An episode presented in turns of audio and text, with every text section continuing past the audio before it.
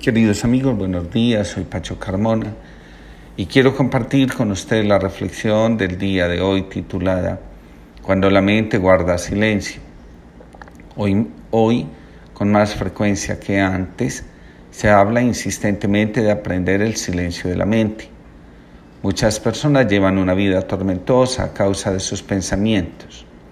No paran de emitir juicios interiormente el malestar espiritual y psicológico de una persona se evidencia en la incapacidad de acoger y seleccionar sus pensamientos y en la imposibilidad de poner límite a sus maquinaciones. El padre Juan Carlos Ortega señala, la mente ruidosa es una mente cerrada que no deja oír otras cosas distintas de las que ya posee.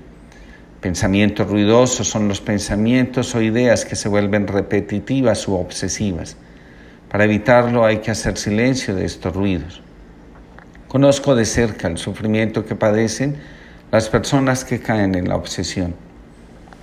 El silencio de la mente abarca los prejuicios, las preocupaciones, las opiniones propias y las quejas. Cuando la mente aprende a guardar silencio, se despierta la creatividad y se desarrolla el don de estar presente. La mente ruidosa nos aleja y no nos deja tomar las riendas de nuestra vida. En lo que respecta a la convivencia, una mente llena de ruidos hace que ésta resulte difícil y amenazante.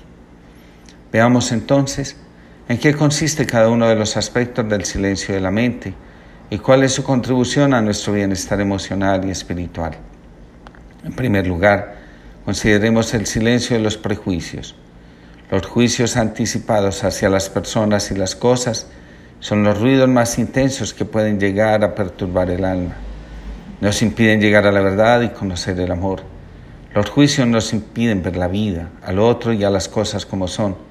Expresan el sentimiento de desvalorización que tenemos hacia los demás y en consecuencia nuestro afán de sentirnos mejores y superiores.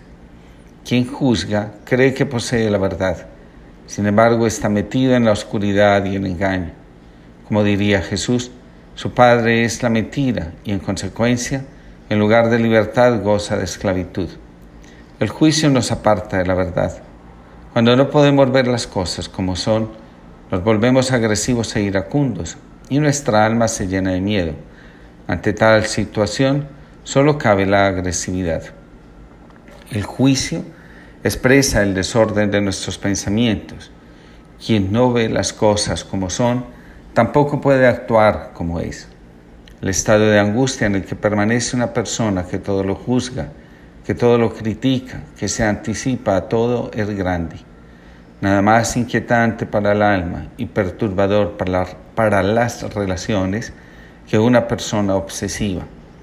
Silenciar la mente no solo es apostar por una buena higiene mental, sino también un compromiso con una convivencia sana y armoniosa. Los que todo lo juzgan con dificultad se sienten responsables del conflicto que existe a su alrededor. En segundo lugar, está el ruido de las propias opiniones. Uno de los criterios para identificar la madurez de una persona es su capacidad de opinar y de admitir las opiniones de los demás. Cuando una persona es incapaz de admitir la opinión de otro, cae en la inmovilidad del espíritu, es decir, no sabe qué hacer y se muestra confundido. Lo anterior es expresión de la abundancia, ruido que hay en su interior y de la pobreza espiritual en la que se encuentra. Dice un autor, la verdad es sinfónica, nadie la tiene, la tiene en exclusiva, solo Dios. Cuando una persona se cree poseedora de la verdad, cae fácilmente en la agresión.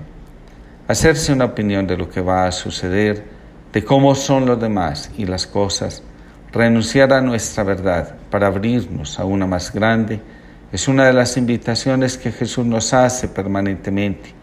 Si ustedes no cambian su forma de pensar, perecerán. Por último, está el silencio de las quejas. Nada hay más agotador que una persona que se queja todo el día y todo el tiempo. Estas personas resultan incómodas. Dice la canción Desiderata de Jorge Labat. Evita las personas ruidosas y las que se quejan todo el día. Son un fastidio para el espíritu. Después de tres minutos de encuentro con estas personas, lo único que se desea es marcharse rápidamente del lugar. Estas personas, sin darse cuenta, se proponen alejar a los demás de sus vidas. Ellas caen en la ansiedad. Las personas que todo el tiempo se quejan son ansiosas.